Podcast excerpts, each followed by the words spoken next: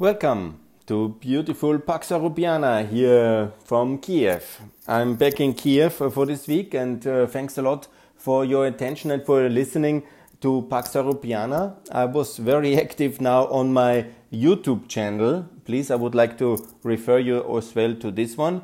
And I have also made a number of um, op-eds again the first famous one on Saturday, where I published for the Ukraine EU integration.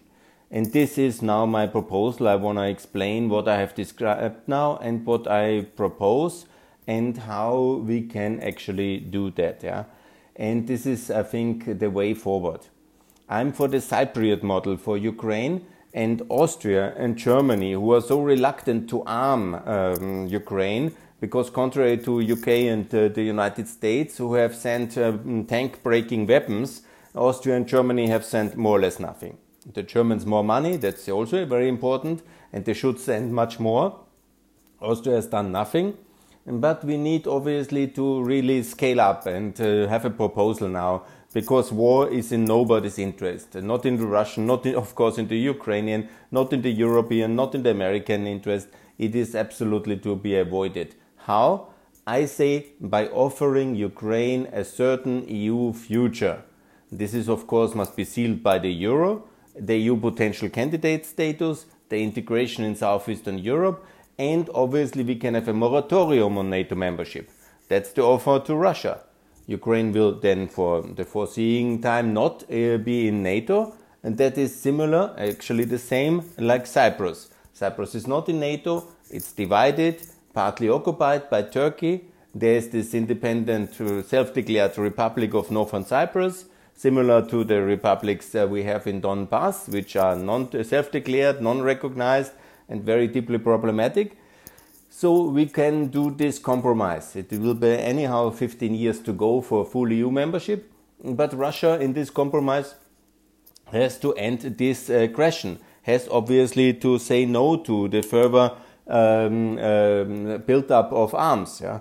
If Russia really wants to do war, ultimately it's very logically that the war will then result in even uh, for a lot of bloodshed, obviously, and a lot of um, problematic uh, um, uh, yeah, costs, obviously. It is hugely expensive. And it will draw in more and more the whole of the European Union and NATO, obviously. So this is an absolutely uh, disaster idea. We should really avoid it. How? Of course, a moratorium on NATO membership of um, Ukraine. It cannot be um, that uh, Ukraine has to renounce on it or that we say it will never happen. It's for the future, for possible part of a peace solution for unity, similar like it is for Cyprus as well.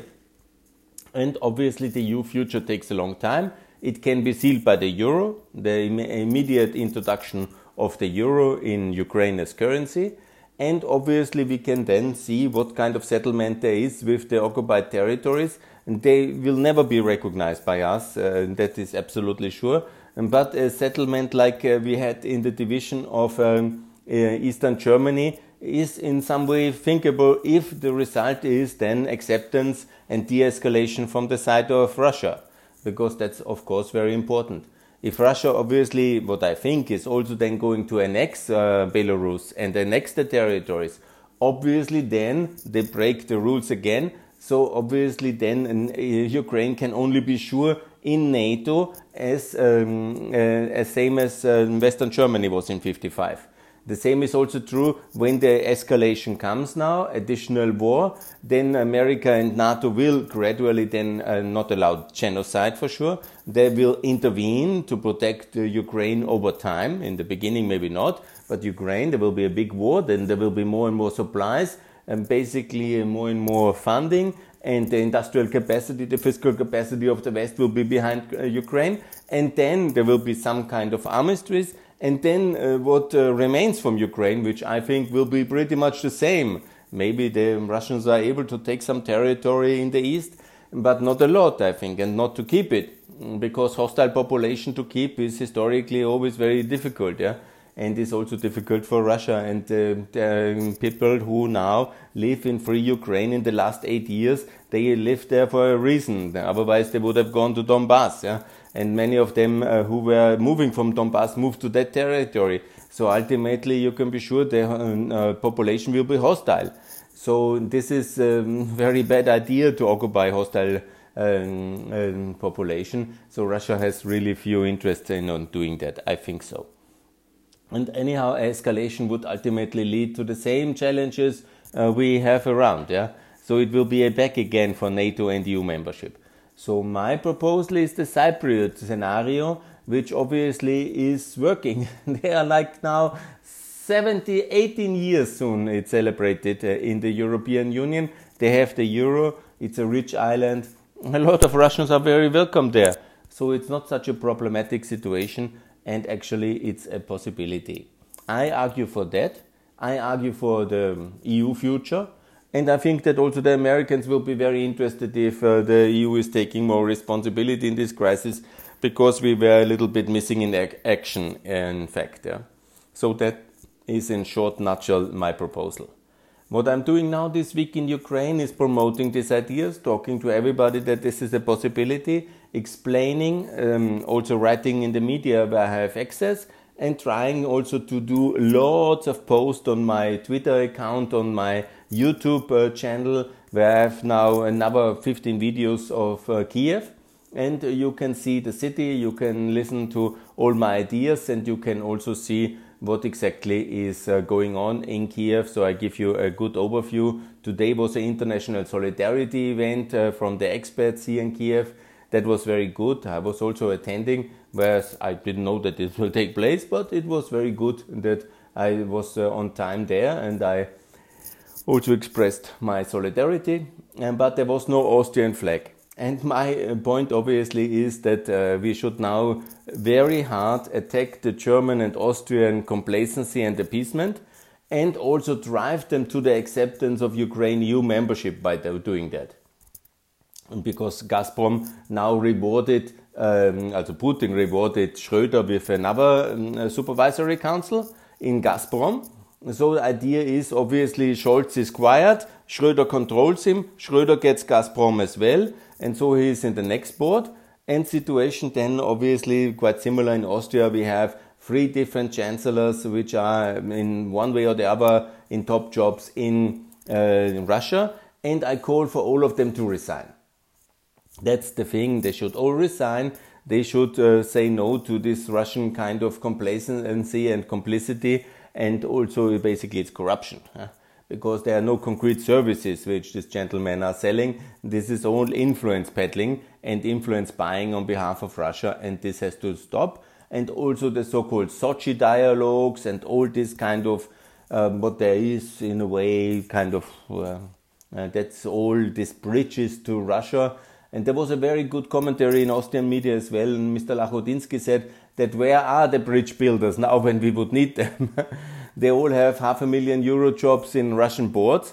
They do no services. They claim to do that for peace and for uh, their own prosperity, obviously, but uh, that this is very important to build bridges. That's the Austrian myth and the Ostpolitik of Germany. The Austrian neutrality very similar to the German Ostpolitik, a bit different. And then they're all connected with the energy interests of Russia. And then they say we have to do that in order to bring the possibility of peace and always have a dialogue with Russia and don't provoke the Russians. But now the Russians are on the field, ready to deploy their armies in attack mode, and they are now at 75% of their preparations. So likely attack is then end of uh, February, and then they probably uh, will. Um, also the Austrians uh, are disappeared. they are sending their paychecks they're getting their paychecks from Russia, but they are not doing anything which they claim that this is the idea. And it's not happening. So, what we can do? I say all these links must be cancelled, they must be resigning in protest, and then we have to have a serious discussion with Putin how to make peace and how to really somehow stabilize the situation and obviously, long term stabilization is in the European Union. That's why we have the European Union. There's no other reasons for that. It's exactly for countries like Ukraine to join, to integrate, to be part of the European framework, to develop faster, to be part of the uh, internal market, and to have the stable regulatory framework. And of course, in the optimum, also the euro is the currency and so things can be happening. And I think that's the logic here, and that's what I want to express. That's what I want to tell everybody. That's what I promote here, and that's what I also look for your support. This is my first podcast here. Please, uh, because I'm when I'm traveling and do this kind of uh, podcasting events, I do all this uh, beautiful um, YouTube. It's uh, the channel is easy to find under Günther Fehlinger, and it's also very easy. Pax Europiana if you type and then you have uh, hundreds of videos. and exactly that it works, yeah. And I have 512 subscribers there already, and I really have, I think, not a lot of views. I confess, but uh, very interesting, and I think um, um, it's worth your time, and I recommend you to watch.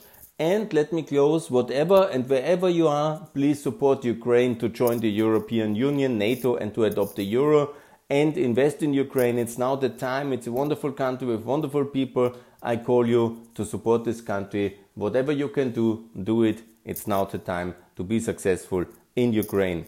Thanks a lot. All the best and more to come from Pax Europiana. Bye.